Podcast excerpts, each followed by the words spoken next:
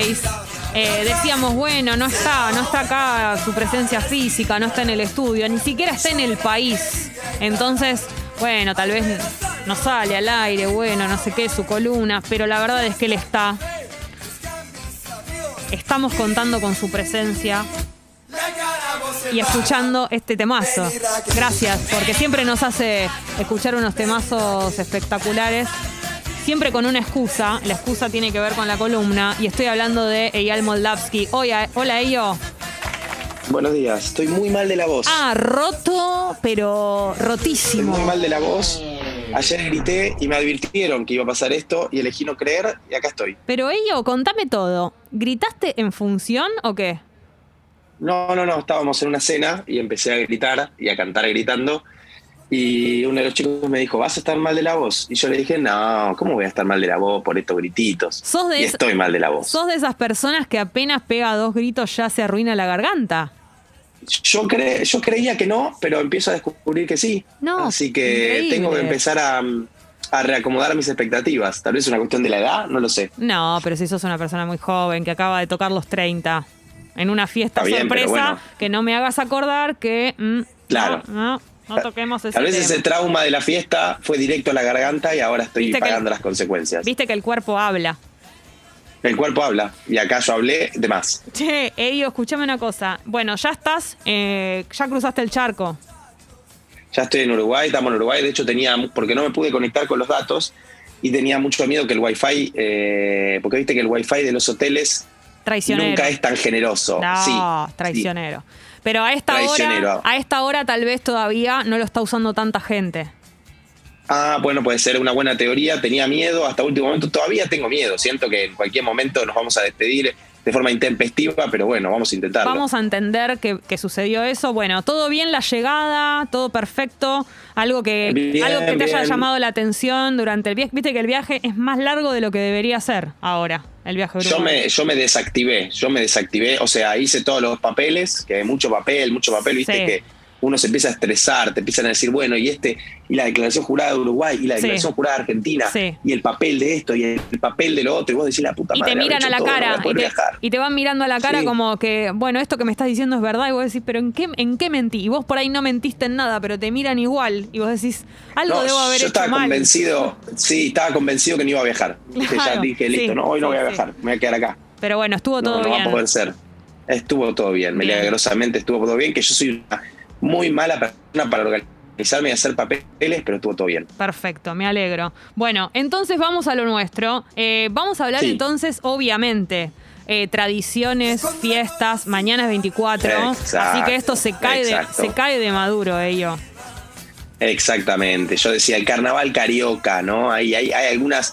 Porque, como, como vos decís, vamos a hablar de, de tradiciones. Y dije, ¿cuáles son nuestras tradiciones más allá del 24?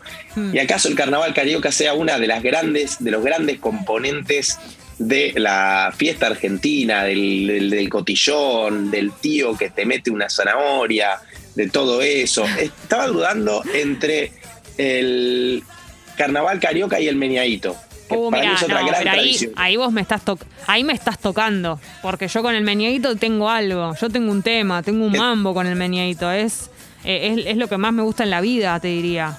Mira, a Viene ver, lo el- sabía- te digo que hasta último momento estaba el meñadito y entró venir Raquel. Vienen las aceitunas, la proboleta, el vino tinto, el meñadito en mi vida.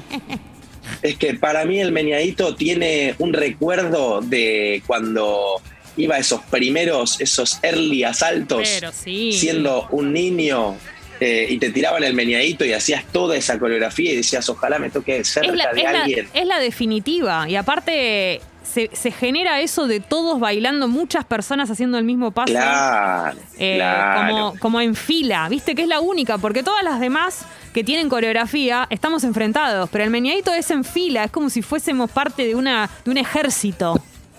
Un ejército total y decime si no había una especulación de ponerte cerca de alguien, ver, estar, Por supuesto. generar. Y, y te voy a ir más, vos sos una persona muy correcta, pero yo no, entonces lo voy a decir.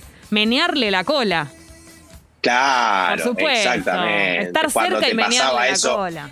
No, una, el momento de realización máxima de, la, espiritualidad infantil. Ese es el guiño. ese es el guiño. Claro, lo más lindo que hay. aparte del meñadito, viste que vive el fenómeno de las tradiciones, que es uno la recibe de chico, la niega de adolescente y después vuelve al meñadito. La abraza. Eh, y cuando son la abrazás, volvés, decís, ah, esto estaba bueno, y la bailás, y de pronto somos todo tipo de 30 años bailando eso. Entonces dije, vamos a hablar un poco de todas estas tradiciones. Ellos nos están shipeando en la app, te lo quiero decir. Nos están shipeando en la app. Es muy lindo sentir esto. Yo me encanta, me encanta, pero vos sabés, yo soy muy respetuoso de los espacios de trabajo, pero decir a la gente de la app que las columnas terminan en breve. Claro, sí, sí, es muy lindo. Así que si a ustedes les gusta pensar eso y les, les ratonea, piénsenlo. Todo lo que genere, todo lo que genere material. el Sí, sí, sí. yo, Estoy, eh, diciendo la, a trabajar este Yo diciendo la palabra shipeo, como si fuera una persona joven, pero es que lo estoy leyendo, entonces digo, bueno, eso. Todo sirve, todo sirve en la, Claro, en la mente de las personas. Bueno, tradiciones. Cualquier cosa, si estaba mal usado, eh, siempre podías castigar al oyente, oyenta que estaba shipeando. Exacto, exacto. Em, tradiciones, mientras después retomamos lo del shipeo yo pensaba, una vez hablamos de Gadamer y de los prejuicios, eh, hace muchas columnas, que el tipo decía, che, tiene que haber prejuicios buenos, no puede haber solo prejuicios malos en el mundo, todos tenemos prejuicios. Y cuando él está trabajando y pensando en cómo eh, diferenciar los prejuicios buenos de los malos, dice, necesitamos ir a ver nuestras tradiciones. Para, para entender de dónde venimos, los rituales, porque el ritual aunque que es algo que la vez pasada alguien preguntaba, el ritual, ¿por qué uno es parte de un ritual? ¿no? Es la pregunta. ¿Por qué uno sería parte de, por qué, por qué reflexionamos en fin de año y no en agosto? Digamos, para mí, debería ser igual. Para mí el ritual se hereda. Para mí los rituales no se cuestionan. Uno los toma y se mete y mucho no piensa por qué se metió ahí. Es como una cosa que no, no, no cuestionás. Yo creo eso, ¿no?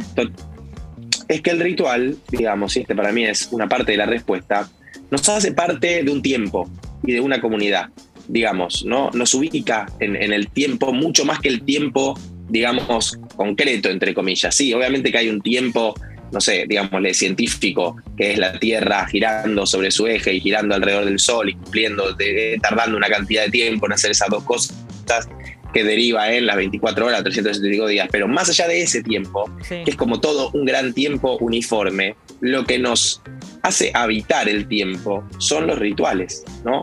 Cuando uno entra en los rituales, empieza a pertenecer a una comunidad, a un lugar, a un tiempo vital. ¿Qué son los rituales? Son los cumpleaños, los entierros, las festividades, todo eso mm. nos ordena muchísimo, nos, nos permite entrar en el tiempo sin que el tiempo sea toda una gran bola que nadie sabe de dónde viene y para dónde va.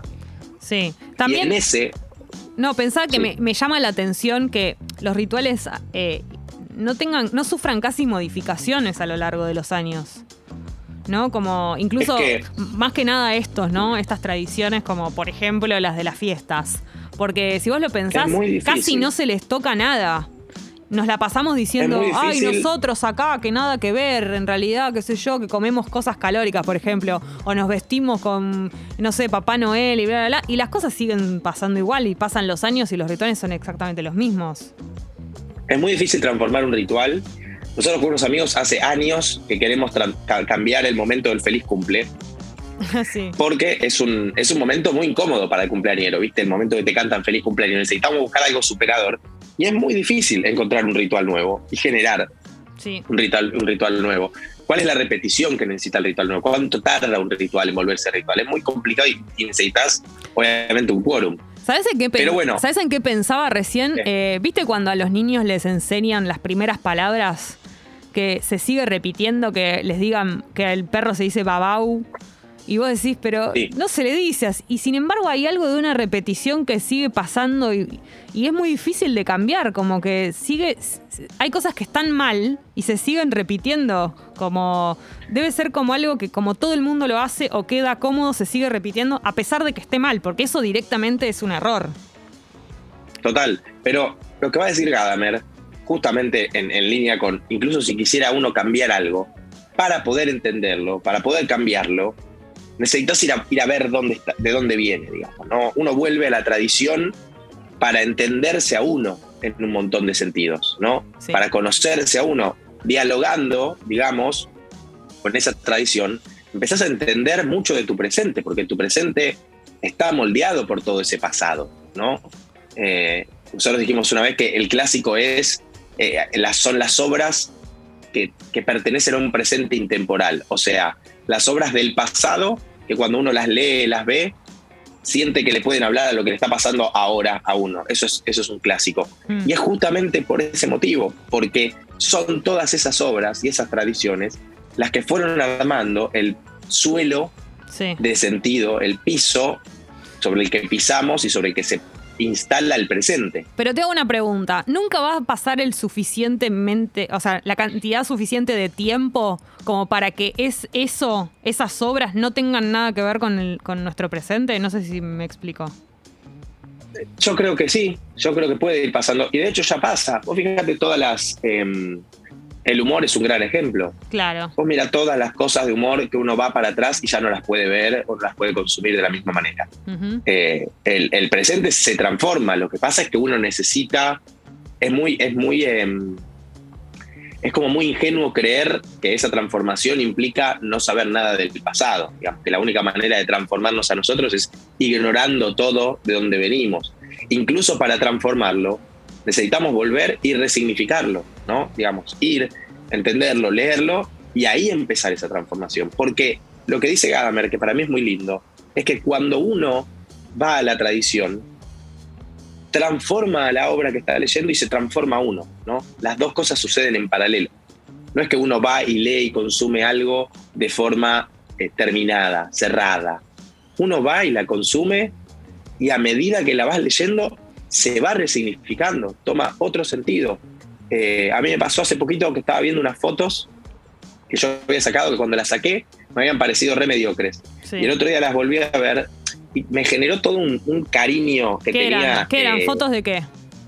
Unas fotos analógicas que había sacado hace 3, 4 años eh, y dos en los últimos, en Mar del Plata, temporadas, giras, que cuando, que cuando las saqué y las vi y las revelé, dije, ah, soy un verga con las fotos, soy un mediocre total.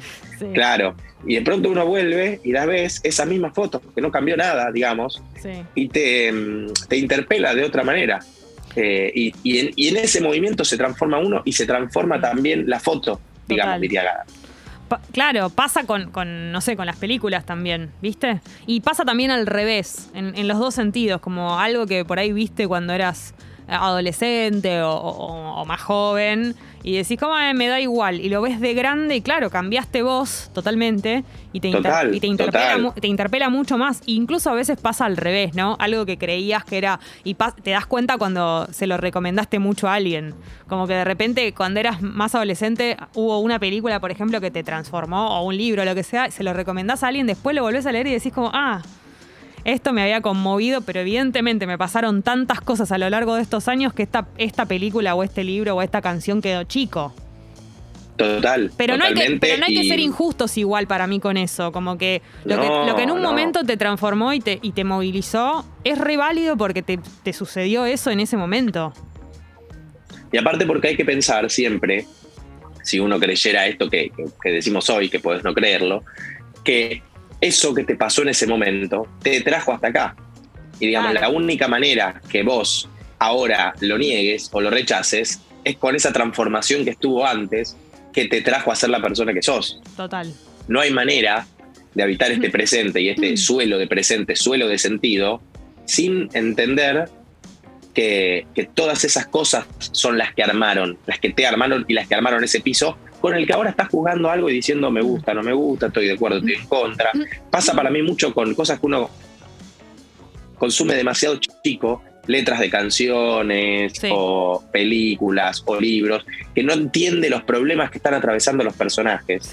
Y que un día creces y decís, ah, mira vos, estoy exactamente viviendo lo mismo que estaban viviendo ellos en ese momento. O entendés. Porque uno cree siempre que no. O uno siempre cree que es un, futuro. No, sí, o te amigás con algún personaje. Que, cuando, veías por ahí una película decías, no, pero este, mira lo que le hizo. Y después lo entendés o, o hablas con alguien que te lo dice, a veces no lo entendés solo o sola, sino que como que tenés conversaciones al respecto y empezás a entender que no tenía la culpa de nada ese personaje.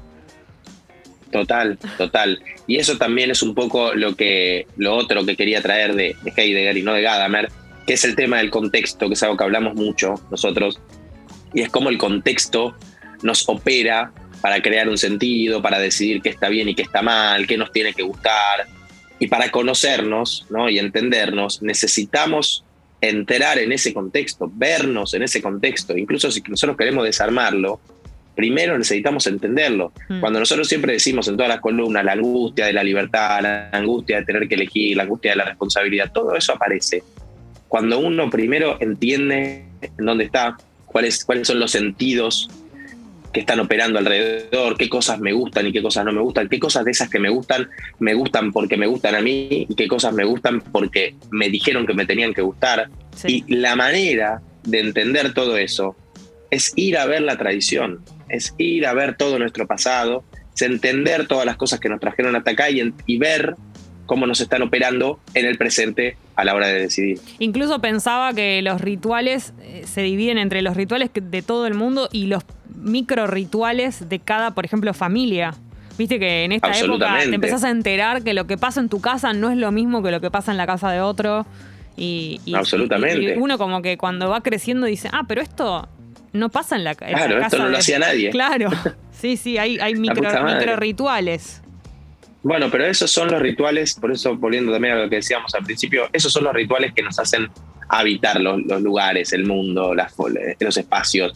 Uno a veces cree que el tiempo es algo que está ahí, pase lo que pase, y los rituales son todo lo que ordena esa gran masa de cosas que es eh, el mundo eh, en general. Ello, espectacular. Te agradezco mucho por estar saliendo incluso con tus datos ahí desde el hotel. Eh, Sí, dándolo, da- Dándolo dando todo. todos los datos, que es algo que hoy los datos eh, eh, cotizan en Y bolsa. teniendo en cuenta lo caro que te va a salir todo en Uruguay, respirar. Así que. Sí, respirar. No, si ustedes, si nosotros creíamos que Argentina estaba caro, Ah, es solo cuestión de cruzar el charco y decir qué ganas de volver a mi país. Es impresionante. que estaba es todo. impresionante, pero bueno, tenés la playita ahí, disfrutá. Eh, Sí, bueno, sí, buen, buena llegada, buen espectáculo, buen, buena, buenas fiestas, buen fin de semana, no sé, todo. Ah, gracias. Gracias, Jessy. Saludos a todos ahí en la radio. Les voy a extrañar estar en, en el aire con ustedes, en, en la radio, porque Por en el aire vamos a supuesto. estando, pero, Nosotros pero aunque sea verles. Bueno, un beso grande y saludos para todos ahí en el método. Les mando a todos. Besito. Pasó Eyal Moldavsky, por supuesto, la columna la van a encontrar en Spotify, como siempre. De paso, si están ahí, te aviso, te anuncio podcast, programa, nos siguen y todo. ¿Vamos a escuchar a Sego Tuso? Sí, ya queda un ratito de data.